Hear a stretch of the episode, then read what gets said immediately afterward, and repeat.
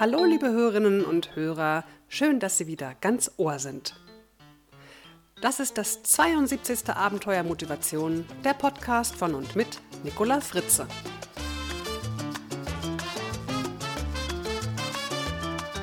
Unser Thema heute: den Rubikon überschreiten.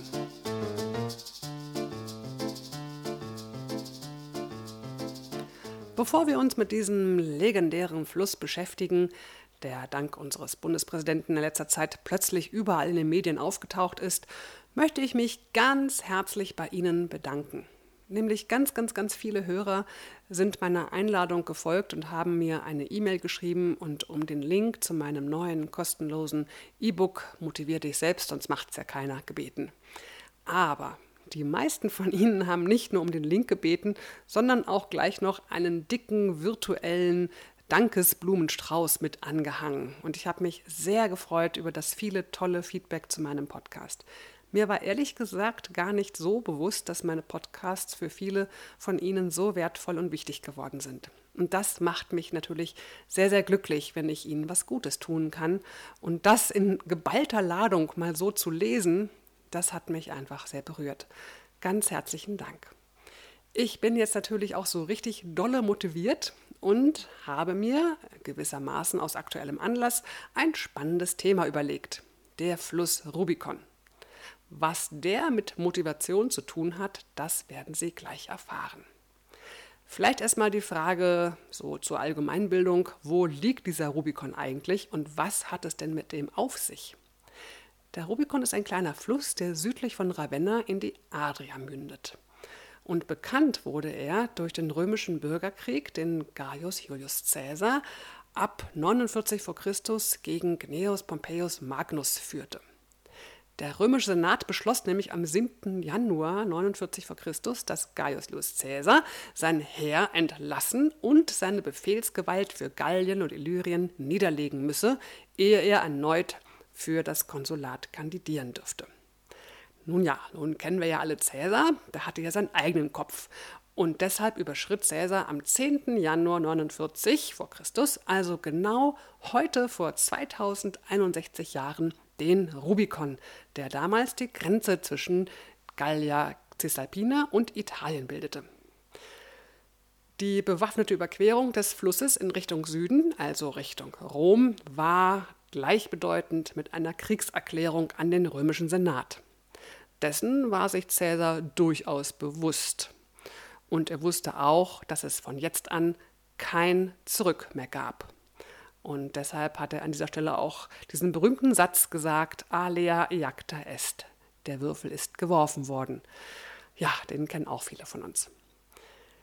Wenn heute dieses kleine Flüsschen, also der Rubikon, als Metapher bemüht wird, dann will man damit zum Ausdruck bringen, dass man dadurch, dass man den Rubikon überschritten hat, man unwiderruflich sich auf eine riskante Handlung eingelassen hat. Und das ist wohl auch das, was unser Bundespräsident damit zum Ausdruck bringen wollte.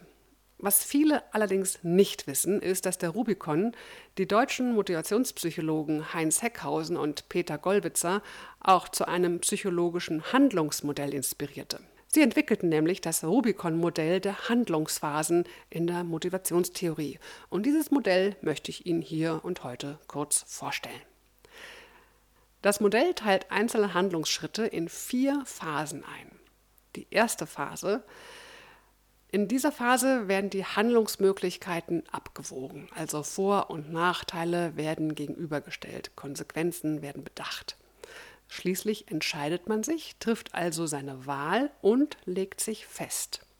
Manch einer bleibt in dieser Phase leider schon stecken, weil er sich einfach nicht entscheiden und festlegen kann oder will. Vielleicht, weil er Sorge hat, eine falsche Entscheidung zu treffen. All die, die mein Buch Raus aus der Grübelfalle gelesen haben, wissen natürlich, es gibt gar keine falschen Entscheidungen. In der Abwägephase geht es also um die Bestimmung eines Ziels.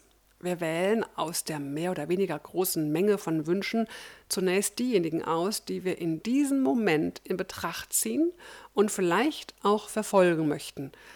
Also zu der Zeit und in der aktuellen Situation, in der wir unsere Überlegungen anstellen.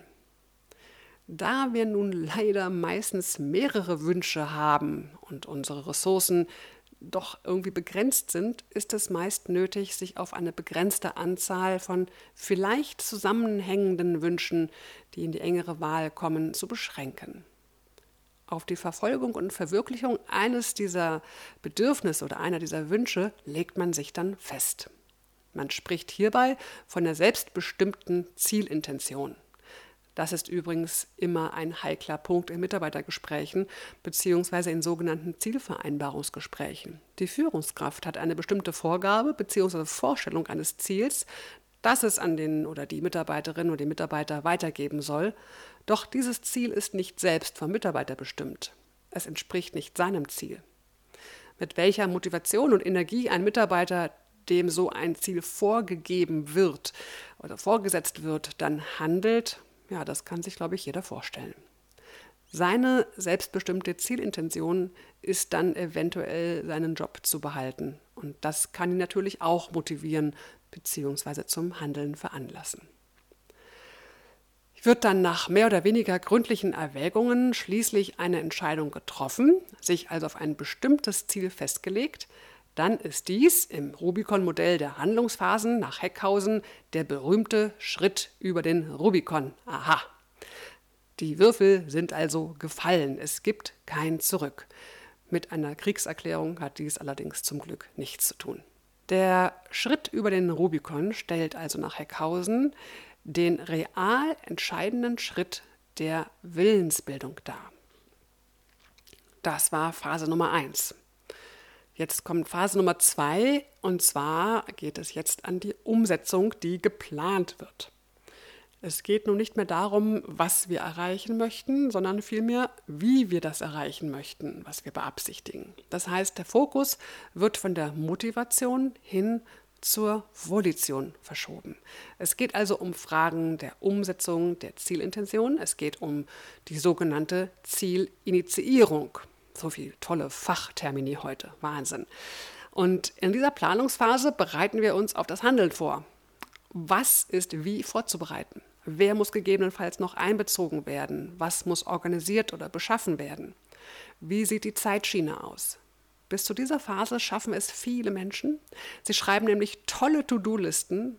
Der entscheidende Schritt jedoch, der kommt dann in Phase 3. In dieser Phase geht es nämlich um das Tun um konkretes Handeln. Die in Phase 1 getroffene Entscheidung wird also durchgeführt. Wenn wir zu handeln begonnen haben, geht es nun darum, das eigene Handeln ausdauernd auf das Ziel auszurichten und sich nicht ablenken zu lassen.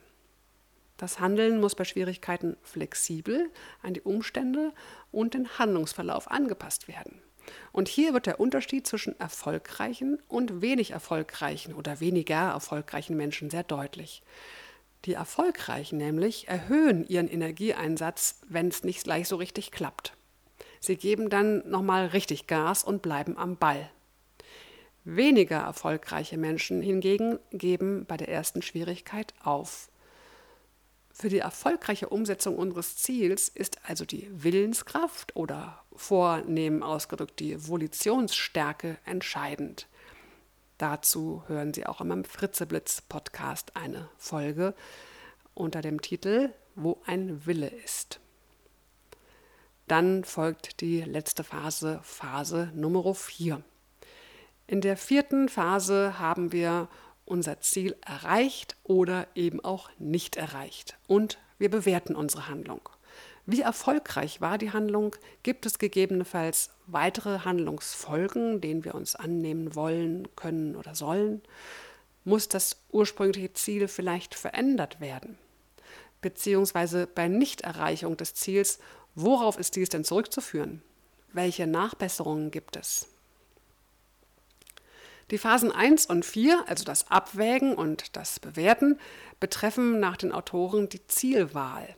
Und die Phase 2 und 3, also die des Planens und Handelns, die Zielrealisierung.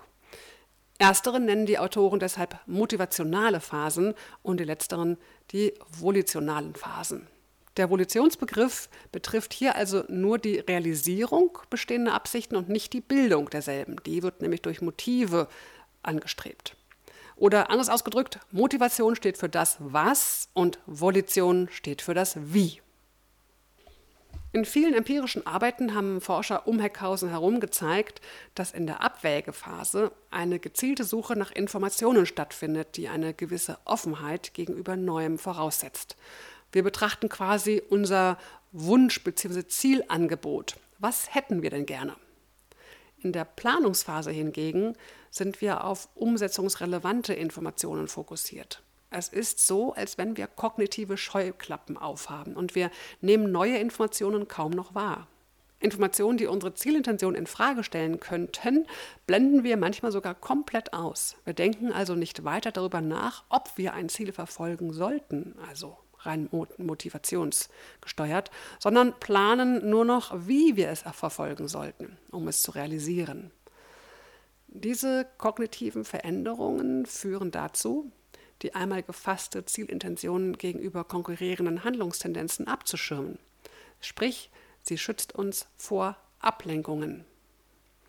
Doch ich gebe an dieser Stelle ganz offen zu, ich finde es durchaus klug, sein Ziel hin und wieder zu hinterfragen. Will ich das wirklich noch? Ist es tatsächlich noch mein Ziel? Stimmt es noch mit meinen Werten überein? Gerade bei längerfristigen Zielen finde ich das enorm wichtig. Wenn ich es dann bejahen kann, dass ich sage, ja, das ist immer noch mein Ziel, dann gehe ich doch noch mit mehr Energie wieder ans Werk. Und sich während der Planungsphase für neue Informationen immer mal wieder zu öffnen, finde ich auch sehr bereichernd. Weil sie nämlich möglicherweise meine Pläne auch positiv beeinflussen, vielleicht sogar auch beschleunigen können. Natürlich ist die Abfolge der Handlungsphasen eine idealtypische Vorstellung, die in der Realität eher selten eintrifft. So gibt es viele Handlungen, die ohne Abwägen und Planen vonstatten gehen, insbesondere wenn sie aus Gewohnheit geschehen, also unsere Gewohnheitshandlungen. Das Handlungsphasenmodell macht die verschiedenen geistigen Tätigkeiten deutlich, die für ein erfolgreiches Handeln nötig sind diese Tätigkeiten können aber auch gleichzeitig vorkommen oder sich überlappen, wenn mehrere Ziele zugleich verfolgt werden. Und natürlich ist es möglich, von Phase 3 zum Beispiel wieder in Phase 2 zurückzufallen. Stichwort immer wieder tolle To-Do-Listen schreiben. Das Rubicon-Modell ist für die Beschreibung realer Handlungen aus meiner Sicht zwar interessant, aber durchaus auch mit Vorsicht zu genießen.